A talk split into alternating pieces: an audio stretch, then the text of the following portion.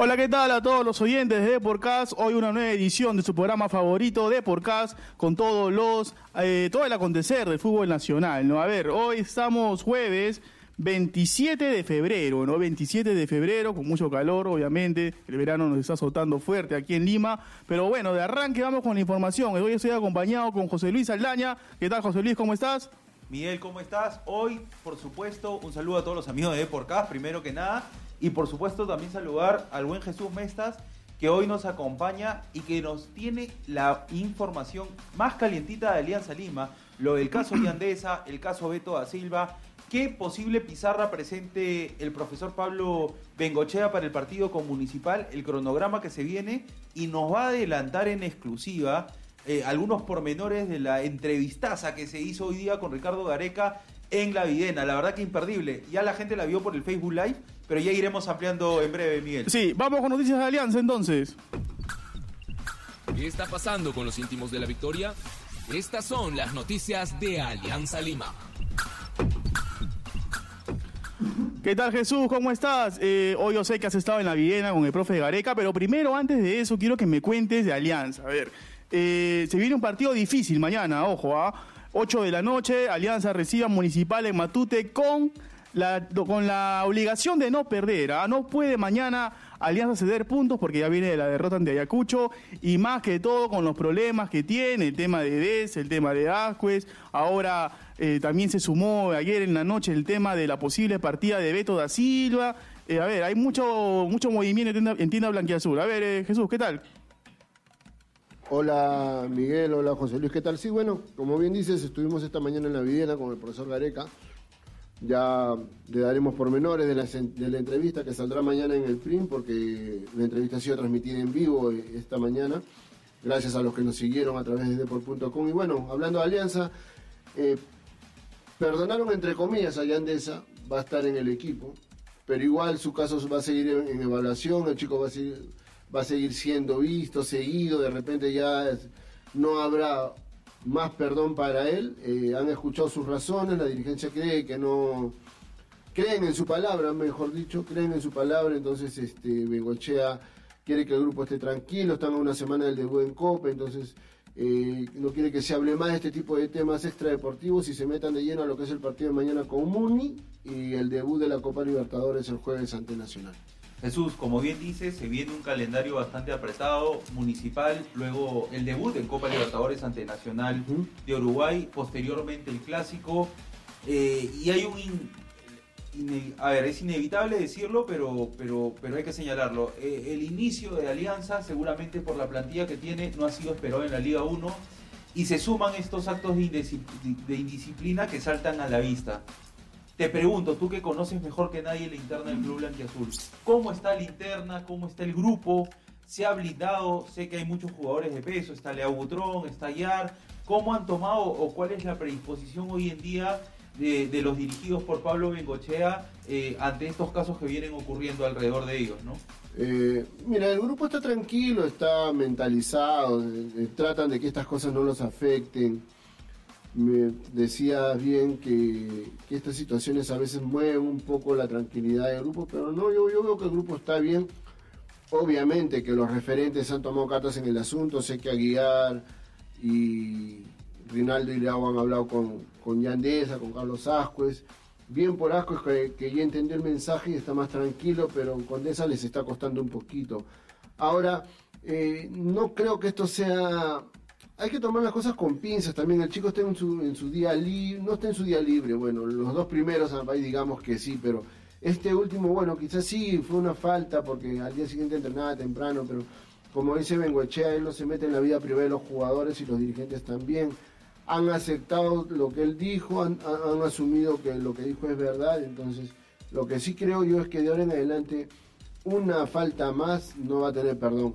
Lo que sí creo yo que le va a jugar a este muchacho si mañana arranca, porque está en la lista de Pablo Bengochea para jugar, que el estadio se le puede venir encima, ¿no? Puede que se pierda un gol, mira lo que va a pasar. O sea, yo creo que Bengochea eh, es inteligente y, le quiere enseñar o le quiere dar una lección a Deza en la cancha, ¿no? no quiero pensar, como te digo, si mañana se pierde un gol, el estadio ya tiene más de 12.000 entradas vendidas, yo calculo que serán 20.000 hinchas los que juegan mañana al partido con Muni. Eh, ya Endesa puede, puede pasarla mal, realmente. O sea, hay que. El, hincha más, más crítico, el, más apegado al equipo, está en contra de esto, pero no quiero, ¿verdad?, pensar que va, qué va a suceder mañana si ya Dios no quiera falle un gol, el equipo pierda. Bueno, no sé, hay que esperar. Él va a jugar, Ascuez va a jugar, Leo Butrón va a tapar, Bengochea va a cambiar de sistema. Eso apuntaba Jesús. Eh, ya metiéndonos más de lleno a, lo deportivo netamente. Al parecer no, no, no quedó finalmente muy, muy conforme con, la línea de tres en el fondo, ¿no? Va a volver a, las raíces que normalmente nos tenía acostumbrado Pablo Bengochea con cuatro al fondo. ¿Es tan así? Eh, ¿Ya nos puedes dar un bosquejo al menos Jesús, sé que todavía hay detalles por analizar y con Bengochea incluso hay que decirlo a los amigos de Podcast, no se sabe nada hasta instantes antes del partido, es de los técnicos que creo que da el 11 sobre la marcha, pero con tu experiencia Jesús y lo, que has podido reclutar de información, ¿qué 11 crees que pueda presentar el cuadro victoriano? Bueno, con el cambio de sistema, eh, Alberto Rodríguez va, va a jugar este partido porque necesita tener minutos para el debut en la Copa. A ver, vamos a, vamos a aventurarnos a dar un 11. Este no quiere decir que sea el que vaya a arrancar, pero es el que con el que ha trabajado estos últimos días pensando en asegurar los tres puntos en casa, ¿no? Con Butrón en el arco. Va con línea de cuatro Aldeir Salazar, Alberto Rodríguez, Ruber Quijada y Rosell, Anthony Rosell. Bayón va a ser el único cabeza con, eh, eh, en la primera línea de volantes, Yosemir Bayón Va a estar acompañado de Luis Aguiar y Carlos Ascuez. Y la línea de atacantes va a estar conformada de 9 Beto da Silva si el pase se confirma. O sea, nosotros sabemos que el pase ya llegó. Bengochá lo está considerando en el, equipo titular.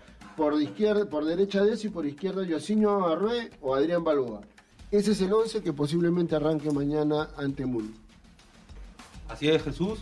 Este, bueno, la, la buena noticia para el hincha blanquiazul que habían entrado en las últimas horas en incertidumbre respecto a la realidad de Beto da Silva es que al parecer ya la directiva habría solucionado todos esos, inconvenientes y mañana estaría a disposición de Pablo Bengochea. Sí, y bueno, para mí me gusta, me gusta de inicio el esquema que va a poner mañana el profe. Ha vuelto a su clásico 4-3-3, ¿no? Eh, no le fue bien con la línea de 5, como bien lo han mencionado, y creo yo que si mañana Beto da Silva tiene, bueno, tiene la posibilidad de arrancar, eh, creo que junto a Deza y junto a Balboa, me dice, ¿no va por aquí? Balboa o Barré, creo que ese puede ser el tridente de cara a la Copa, ojo. ¿ah? Ahora, no, es, no, no sé cómo lo tomas tú, Miguel Jesús, el hecho de reconocer, me parece, el cambiar el sistema es una manera de que el técnico también posiblemente reconozca su error, error claro. Eh, o que obviamente él no plantea el 3-5-2, por decirlo de alguna manera, para que para que no le den los resultados. Tiene la mejor intención, pero es un gesto de humildad también el, reconocer justo previo a la Copa Libertadores, al ver cómo le va con, cuatro en el fondo. Tú, Jesús, que por ahí conoces más a Pablo Bengochea en el día a día, eh, ¿cómo, ¿cómo tomas esta posibilidad del cambio de pizarra? Era algo que él ha venido manejando, también él lo dijo en la conferencia, que el, jugar con cinco hombres al fondo no le da resultados, se estado equivocando, está perdiendo muchos puntos, entonces ya se le están disparando en los primeros lugares y ahora con la seguidilla que va a tener en abril, la seguidilla de partidos de abril, de mayo y abril, difícilmente puede alcanzarlos, entonces este él está tomando ahorita la, previsión de, de no arriesgar más y volver a jugar con cuatro hombres al fondo que con ese sistema tuvo resultados. Ese sistema lo sacó campeón en el 2017.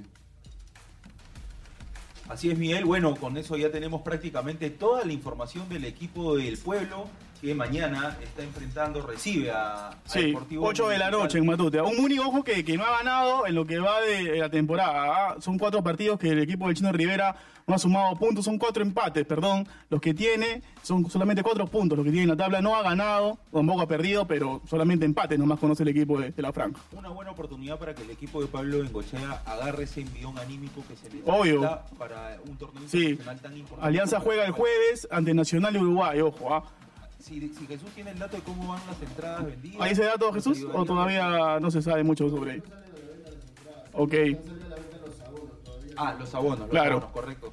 Bueno, para no quitarle más tiempo a Jesús, porque ahí tiene que, hoy día tiene como 100 páginas creo en el periódico, está, está premiado en este jueves, este, queremos que nos cuente algo. Una chiquita nomás. De la, del notón que le ha ¿Qué tal este Ricardo Larreo con el. Tigre? Miguel, decirlo que, que salió la primera parte en el Facebook Live, bueno, Sí. la entrevista entera ha sido compartida en el Facebook Live del diario Deport, y a ver qué alcance, que nos desmenuce lo que ha sido para él lo más importante y qué es lo que este, nuestros lectores mañana van a encontrar en el impreso, Jesús. A ver, lo más importante, la tranquilidad que tiene, o sea, lo vemos a Ricardo Gareca muy tranquilo, seguro de lo que está haciendo, de todo lo que ha visto hasta el momento de los jugadores de la selección convocables. Habló muy bien de Duarte, creo que va a ser una de las novedades en esta convocatoria para la- las dos primeras fechas de eliminatoria. Eh, no lo he visto preocupado cuando hablábamos de Cueva. Lo que sí dejó en claro es que no le, asegura convocatoria. Cueva tiene que jugar, tiene que resolver un poco su vida privada. Habló bien de Paolo Guerrero, del momento que está pasando, del gol que anotó, que es, hincha de Paolo. O sea, no, no ha visto un delantero eh, como Paolo en este momento que le va a dar mucho a la selección. Habló bien del momento de Araujo, que creo que va a ser llamado eh, de Alberto Rodríguez, que ha vuelto a jugar y eso lo deja muy tranquilo. Yo creo que el Tigre tiene todo bien mapeado, tiene, incluso habló de los Ampais, ojo, de si Deza y Ascuez tenían por ahí alguna posibilidad de ser convocados para estos partidos, los ha descartado. No, él ha visto, él siempre chequea a los jugadores cómo se manejan en su vida privada, qué es lo que declaran, eh, cómo se cuidan, para él es muy importante el tema de imagen y lo futbolístico, ¿no? Eh, él junta ambas cosas para hacer una convocatoria. Para terminar, habló muy bien de la armonía del grupo. Hay un tema que espero que lo vean en, en Depor Papel, habla muy bien de, de la preocupación sí que tiene del crecimiento del futbolista peruano, ¿no? Él cree que desde que llegó a Perú en 2015-2016 hasta la actualidad no se ha crecido mucho, se creció muy poco, por más que hemos sido al Mundial, él cree que nos falta más. Por todo eso, esos detalles que, que quieran saber van a leerlo en la edición de papel. Ojo que la entrevista va en dos partes, ¿no?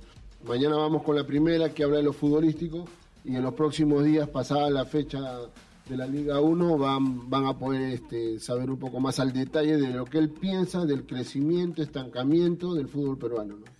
Buenazo, Chucho. Este, y antes de, por favor, de, que te retires para que continúes con las labores, me quedo muy tranquilo. eh, estuve viendo un poquito de la entrevista mientras regresaba de, de Campomar. Hoy hubo conferencia de Gregorio Pérez, ya, ya iremos más adelante con información de la U. Con lo que te responde cuando le dices si había eh, alguna preocupación de parte de él en algún, en algún sector del campo.